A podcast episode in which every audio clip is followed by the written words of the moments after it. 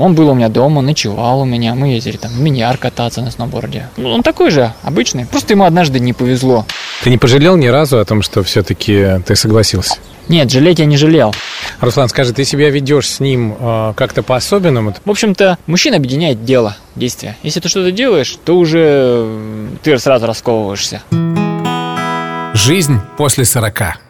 Привет, это подкаст «Жизнь после 40». Меня зовут Трофим Татарников, мне 43, работаю на радио «Спутник ФМ». И в этой серии подкаста мы поговорим о поступке, который вызывает у меня большое уважение. С человеком, которого можно во всех смыслах назвать сегодня героем этого выпуска подкаста. Рядом со мной уфимец Руслан Рахимов, в общем, простой человек, который работает в строительной компании, руководит отделом маркетинга и полтора года уже он вовлечен в проект, который называется «Наставничество». Руслан, привет. Здравствуйте. Расскажи, пожалуйста, можно на «ты», да? Да. Расскажи, пожалуйста, что такое наставничество, что это за проект? Проект реализуется фондом «Наши дети». Это проект, э, о котором я узнал от своих знакомых. Заключается он в том, что у нас, к сожалению, в России, в Уфе есть такое явление, как сиротство. Это дети, которые остались без родителей. И им нужен друг, так называемый друг во внешнем мире, друг за стенами детского дома. Многие дети растут в детском доме, у них есть воспитатели, учителя, но у них нет друзей за пределами детского дома. Когда они заканчивают детский дом и выходят во внешний мир, выясняется, что законы внешнего мира немножко отличаются от тех, которые были в детском доме. И многие дети теряются, они не знают, как жить. Кто-то может вообще уйти в антисоциальное поведение. И нам объяснили, что им нужен э, друг. Друг – это человек, который может быть примером, человек, который будет их э, обучать на своем примере, то есть что такое жизнь, как в ней жить.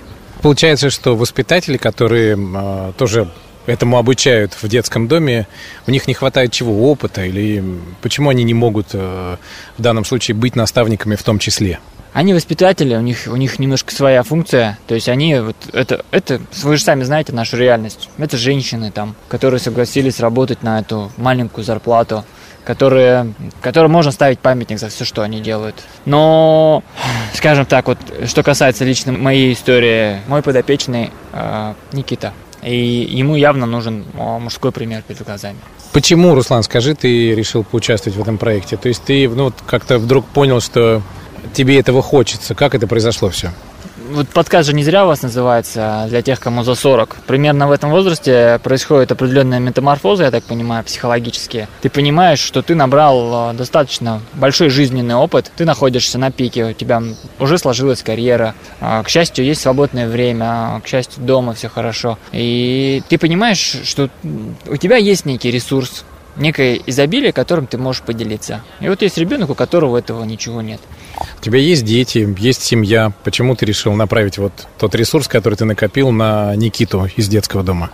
Да, у меня есть дочь Рубина, мы с ней общаемся. Ну, к сожалению, так получилось, что растет она немножко далеко от меня. Она живет с мамой. Мы общаемся, все хорошо. Ты фу, не сглазить. У меня есть э, любимая женщина. Мы запланировали пожениться 22 июля на Лаберса. Вот. Я думаю, что это метаморфоза, связанная с моим созреванием психологическим. Я просто понял, что, ну, жизнь, она проходит, и ты можешь либо сделать доброе дело хотя бы одно, либо его не сделать. Ну, потому что, типа, надо еще больше денег заработать, надо еще больше времени там уделить э, семье. Но твоя жизнь, она, это не только семья, но как бы мы можем расширить свои горизонты, мы можем выйти за пределы дома. Например, моя мама сажает цветы возле подъезда. Она могла бы сажать их только в своей квартире и сама наслаждаться. Но она делает это и для соседей, и теперь ее дом, благодаря вот ее усилиям, там, Сал Образцовым в городе Нефтекамске, их дом показывают там, по телевизору, показывают как надо. Соседи говорят спасибо маме. И я вижу, что маме вот такое внимание нравится.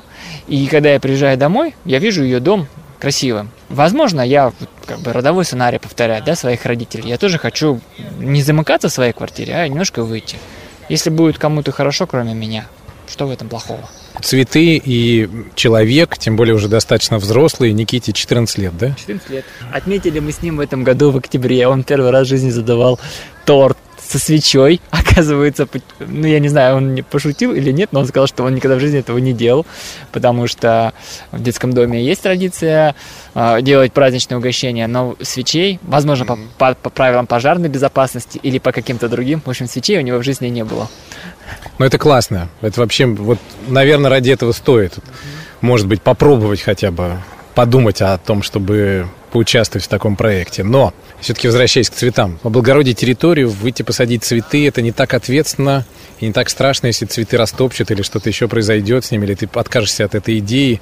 Взять на себя ответственность за общение с э, человеком, шаг, который требует решительности и прямо такого серьезного обдумывания. Ты долго думал об этом? Ну, я думал, да, две недели, я думал, после обучения ходил. Дело в том, что мы проходили двухдневный семинар, где нам объяснили психологию этих детей. На самом деле, да, ответственность есть. Почему? Потому что некоторых из них родители бросили. И понятно, что если, например, ты станешь другом такому ребенку, скажешь, да, я буду наставником, а через две недели скажешь, нет, я не могу, это как бы будет двойное предательство. И потом доверие будет вернуть очень тяжело. Поэтому, естественно, я взял паузу и подумал. Пока я ходил, я так смотрю, время идет, там день прошел, два, четыре. Я думаю так, либо я решусь, и я буду наставником, либо я не решусь, и тогда я вообще ничего не сделаю. Ну, как бы ничего не сделано. Что за результат такой? Лучше решиться и сделать. Жизнь после 40. Ты не пожалел ни разу о том, что все-таки ты согласился? Нет, жалеть я не жалел, потому что я считаю, что мне повезло с моим подопечным. Никита очень похож на меня. Как-то их подбирают психологи, тестируют. У нас общие интересы. Нас объединяет спорт, нас объединяет чувство юмора. Сейчас летом это велосипед, зимой сноуборд. На самом деле у меня просто появился еще один братишка. Вспомни, как это было в первый раз. Вот когда ты уже знакомился с Никитой, ты зашел, я не знаю, где это было, в комнату, где это происходило вообще? Как это происходило, что ты чувствовал? Расскажи вообще, что было. По правилам детского дома первое знакомство осуществляется в стенах учреждения. Я пришел туда, взял с собой чай взял, там печеньки к чаю. Ну, мы посидели, поговорили. Естественно, я был скован, естественно, Никита был скован. Ну, потому что само учреждение, оно такое дисциплинирующее. Там разные дети, их пытаются там держать в рамках. Потому что есть и тяжелые тоже. Поэтому мы договорились, что вторую всю нашу встречу мы проведем в горнолыжном центре Акьорд. Пошли туда, взяли там сноуборды, стали кататься. В общем-то, мужчин объединяет дело, действие. Если ты что-то делаешь, то уже ты сразу расковываешься. Для, для мужчин, мне кажется, надо что-то делать. И этим делом для нас стал сноуборд. Первые полгода мы просто катались на сноуборде. Сейчас он ездит лучше меня. Ты с кем-то познакомил его из твоего круга общения, из твоих друзей? Это вообще можно делать? Пригласить Никиту в твою компанию? Да, это можно, даже это приветствуется. Он должен видеть, как живут, как живут люди. Потому что у него должен быть пример. Ему тоже предстоит вырасти, там, создать свою семью. Он должен видеть, как общаются там мужчина с женщиной. А я познакомился со своей дочкой. Мы ездили вместе к родственникам. Ну, в общем-то, он был у меня дома, ночевал у меня. Мы ездили там в миньяр кататься на сноуборде. Ну, он такой же, обычный. Просто, просто, просто ему однажды не повезло но при всем при этом он остается ребенком. Легко зажигается, там легко э, какие-то эмоциональные такие вещи делает. А я, короче, бегал марафон, и мне, у меня была футболка марафонская. Я катаюсь на велике, я вижу, что он в ХБшной. Я говорю, давайте свою марафонскую футболку подарю, чтобы у тебя была нормальная футболка. Так она надел ее и носит уже не снимая. Я просто стараюсь, чтобы ему было весело, вот и все. Иногда, когда мы разговариваем с психологами, с наставничества, с проекта, я говорю, я не слишком его балую, может, мне не надо его баловать, может, это неправильно. Они говорят, балую, потому что, а кто их еще побалует? Вот одновременно и нельзя как бы этого делать, да? Нельзя баловать, потому что если ты будешь все время, ну, даже собственному ребенку покупать все, что он не попросит, это ничем хорошим не закончится. А здесь соблазн очень велик, потому что своему еще можно отказать. Этому как отказать? Да, есть такой момент, учишься говорить нет. Для меня это тоже тренинг своего рода. Дай, дай, например, если ты будешь все время давать, то есть в жизни же будет не только так. В жизни надо будет где-то работать, где-то стараться, где-то что-то вкалывать. Не все будет даваться легко. А, я еще не проводил этот разговор с ним, но мне предстоит разговаривать с Никитой на тему там, финансовой грамотности. К сожалению, детский дом учат их э, к тому, что вот, ну, ты носишь кроссовки, они тебя, например, износились, тебе хоп, утром появились другие. Или, или одежда. То есть они на полном обеспечении находятся. А жизни же не будет, тогда кроссовки порвутся, значит тебе придется идти и работать, чтобы купить новые. Жизнь после 40. Руслан, скажи, ты себя ведешь с ним э, как-то по-особенному? Ответственность, должность, назовем ее так, наставника, да, она меняет твое поведение, когда ты встречаешься с Никитой? Приходится. Приходится быть более серьезным, сдержанным. Это тяжело тебе дается или это нормально у тебя получается? Ну, в данном случае ты же выполняешь роль наставника. То есть роль наставника предполагает, что ты не имеешь права там что-то сделать, что скажем, опорочит это гордое звание. Наставник все-таки это наставник. Но ведь главная функция, ты мне сказал, быть другом, потому что таким воспитателем для них остаются сотрудники детского дома, женщины, которые там, э, рядом с ними 24 часа в сутки, а ты как такой классный друг, который появляется в жизни ребенка в определенные моменты, там, ну, не знаю, по расписанию или как это происходит, mm-hmm. да?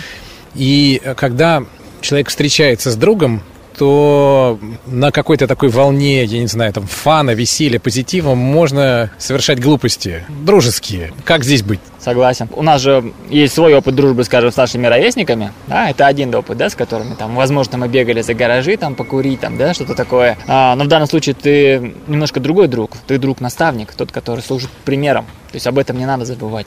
Все-таки он ребенок, а ты взрослый. Я не скажу, что я там ну, супер наставник, наверняка у меня там куча своих э, каких-нибудь ошибок и косяков, но э, очень много людей, которые пришли в проект, я вижу девчонки, там женщины, взрослые люди, парни. У каждого из них свой путь. Каждый пришел, видимо, по своим каким-то мотивам. Я помню, что для меня одним из аргументов было такое же отношение, как вы сказали вначале, типа герой. Для меня они были все люди, которые, которым, на которых хочется быть похожими, которые вызывают внутри меня уважение. Я думаю, ну, будет здорово, если я буду вот в тусовке этих неординарных личностей. Как не стать другом занудой для ну вот для ребенка, которому ты являешься наставником. Надо бить себя по рукам, как только чувствуешь, что ты становишься воспитателем. Да, воспитателем нельзя становиться. Ну, просто потому что это, это место уже занято его там ячейки, да, у него уже есть воспитатель. А друга вот пустое место, и ты не должен там оставлять пустоту в дружбе, чтобы стать воспитателем. Ну, просто напоминаешь себе об этом. Эй, чувак. Да и сами дети, это же дети. Ну, то есть, э, по крайней мере, как мне кажется. Мужчины, они достаточно поздно взрослеют, говорят же, что мужчины это дети всегда, просто игрушки у них меняются. Поэтому, ну, с Никитой у нас, в принципе, общение это такое игровое. В том году летом мы учились кататься на скейтах. Я учился вместе с ним. В этом году у нас э, велосипедное лето, потому что я ему велосипед отремонтировал. Я смотрю, он получает удовольствие от велосипеда, велосипед у него уже такой старенький, скрипучий. Я говорю, давай в пионер загоним, сделаем, будет тебе подарок, если ты школу закончишь хорошо. Ну, понятно, что это в любом случае был подарок. Но у него был стимул получше учиться дистанционно, а он закончил там всего тремя тройками и сказал, что это хорошо. Я говорю, да, окей, это хорошо. Катайся, все, наслаждайся. Как ты думаешь, Никита к тебе, ну, как бы искренне относится? Он э, считает тебя другом? Ты чувствуешь это? Я надеюсь на это. А, есть вещи, ну, по которым я могу это отслеживать, например, потому что, например, он там в чем-то старается быть на меня похожим. У нас одинаковые стали прически, он стал отращивать волосы. Потом а, я вижу, что, ну вот недавно я рассказывал уже про историю на велосипеде, он запрыгивает на, на вечный огонь в парке Кутова, а я нет. Он такой посмотрел на меня, говорит, ты что, типа, что сюда не подъедешь? Я говорю, ну, мне кажется, что ну, так не надо делать, потому что здесь люди, возможно, лежат похоронены. Я не знаю, лежат они там или не лежат. Я говорю, ну, это памятник, и вот я не хочу туда лезть. Он хоп, так аккуратненько слез, и я понял, что, ну, для него мое слово что-то значит, то есть все-таки значит для него пример. Жизнь после 40. Как ты думаешь, как долго будет продолжаться ваше общение? Ты об этом, наверное, задумывался? Ну, вот когда даже начинал это все. А, я вообще думал, что вот научу я его на сноуборде кататься, типа, а что дальше? Ну, вроде бы как бы моя функция закончилась. Я просто хотел научить его кататься на сноуборде где-то в начале. А потом думаю, что дальше-то? Ну, окей, ладно, давай посмотрим. Оказывается, там еще впереди надо научить ездить на, на скейтборде, надо научить там на велосипеде тренироваться. Потом, наверное, когда-нибудь чему-нибудь еще. Я думаю, что история будет долго, я надеюсь на это, потому что не только я ему нужен, мне тоже нужен. Ловил себя на мысли, когда начался карантин, ну, этого общения нет, оказывается, его не хватает. Поэтому завтра мы поедем смотреть на Нугуш, например, вместе. Я думаю, что мы будем друзьями. Я надеюсь, что это не будет история о том, что там птенец э, вырос, вылетел и... Покинул отчий дом. Покинул, да, и больше все, никакого общения. Наставник – человек, который должен передать опыт, чему-то научить. Я так понял это. Скажи, Никита, твой подопечный, воспитанник, не знаю, как правильно будет здесь, не могу подобрать нужного слова, которое будет точным, но неважно сейчас это. Скажи, он тебя чему-то научил? Никита Он расширил мое мировоззрение, потому что когда ты не сталкиваешься с детским домом, и ты знаешь о нем только понаслышке, ну, ты знаешь, что там какие-то дети, наверное, тяжелые подростки, там трудные, э, и вот это вообще все, ты вообще представляешь себе все в очень мрачном свете. Глядя на Никиту, я понимаю, что да, это такие же дети, просто, к сожалению, у них такой тяжелый жизненный опыт. Понятно, что жизненный опыт накладывает свой отпечаток. Ты понимаешь, что детский дом это это не, не, то, не тот ужас-ужас, как обычно через СМИ, да, ты воспринимаешь, потому что в СМИ попадают истории какие-то кошмарные. Но вообще на самом деле это просто это человеческие драмы, кому-то очень сильно не повезло. Да, он, он мне расширил глаза на, на, на то, что, ну, как бы это, это, это все на самом деле там тяжело, здесь получше. Если ты можешь ребенку дать немножко вот этого получше, принести туда или его оттуда сюда забрать, ну, то почему нет? Он еще научил меня, что можно оставаться при всем при этом жизнелюбивым и жизнерадостным. Он очень веселый, он такой юморист. Короче, когда я его привел домой знакомиться со своими, мне говорят, Уф, мы себе так все это представляли, что сейчас придет такой бука, который слово там не скажет, глаз не поднимет. А он, короче, нормальный парень такой. Привел всех в восторг. Мама мне говорила потом, типа, давай привози в Нефтекамск к себе, ну туда. Я говорю, мам, я так далеко еще пока не вожу, потому что ну, мы можем видеться только вот один день. То когда-нибудь туда привезу. Спасибо, Руслан. Я думаю, что кому-то наша сегодняшняя беседа была полезна. Может быть, кто-то послушает. И если уж не решится принять участие в проекте, наставником стать, то, по крайней мере, эта мысль будет с этим человеком жить пусть решается. Все-таки наставничество это как раз-таки очень мягкий вариант, потому что есть вариант очень такой стопроцентный, скажем, это пойти усыновить. Но это прям, конечно, очень сильно ответственно. Я думал об этом, но я не решился. Здесь ты становишься не родителем, здесь ты становишься другом. У друга ответственности чуть поменьше. Но наставничество это вот именно мягкий вариант. Если вы взрослый человек, если у вас, скажем, в неделю вы можете выделить там 3-4 часа чужому ребенку, который для вас не станет чужим, а станет своим через какое-то время. Если у вас есть свой жизненный опыт, ну, ну, там бюджет, там, может быть, 2-3 тысячи рублей в месяц, это не так много, которые, возможно, придется потратить. Если, например, в моем круге знакомых, это мог бы делать каждый, если есть желание души. Жизнь после 40. Еще один вопрос у меня возник. Просто ты сейчас заговорил о семье, и я хочу тебя спросить. Твоя дочь, она как отнеслась к Никите? То есть она не почувствовала, как, ты не почувствовал какой-то ревности? Типа, ну вот папа, у него другая жизнь, Сейчас, почему не я, а Никита? Ну, в общем-то, она меня спросила, она задала вопрос таким интересным образом. Я понял, что спрашивала даже не столько она, сколько ее мама. Типа, не собирается ли план там усыновить Никиту? Я ей объяснил, это проект наставничества, и я наставник, это не усыновление. Почувствовав в этом вопросе еще и некое волнение своей дочери, потому что, ну, если я усыновляю Никиту, например, да, вот есть Рубина, моя родная дочь, она живет далеко от меня, да, и вот появляется другой ребенок, и он живет рядом со мной. Я понимаю, что это ревность, я так для себя расценил. Я ей объяснил, что Кузон, ты все равно моя родная, ты всегда ей будешь. И это, это ничто не меняет. Даже если вдруг что кто-то еще у меня появляется, ты все равно для меня самая первая, самая близкая. А, был большой плюс еще в том, что появился Никита плане общения с Рубиной, потому что у меня появляется, например, комплекс такой, да, вот, с Никитой мы там часто встречаемся, с Рубиной там пореже. Я начинаю стараться почаще видеться со своей дочерью. Дочь моя, почувствовав некую угрозу, она была стабильна, она была одна, да, и, скажем так, на трибуне, а тут появляется Никита, у нее, похоже, тоже какое-то чувство конкуренции, она начинает чаще встречаться со мной. То есть это обернулось плюсами? Да, это сплошной плюс. Ну, в принципе, какой может быть минус общения с ребенком, не знаю. Короче, это же праздник. Это хорошо. Я напомню, что сегодня в подкасте «Жизнь после 40» мы говорили о проекте наставничества и о том, как вообще совершить этот шаг, стать наставником с Русланом Рахимовым который вот уже за 40 или в 40, если быть точнее, на этот шаг как раз и решился. Да, спасибо. Решайтесь. Решайтесь. Почему? Потому что народные мудрости гласят, лучше сделать и пожалеть, чем не сделать и жалеть всю жизнь. Хорошо. Спасибо. Жизнь после 40.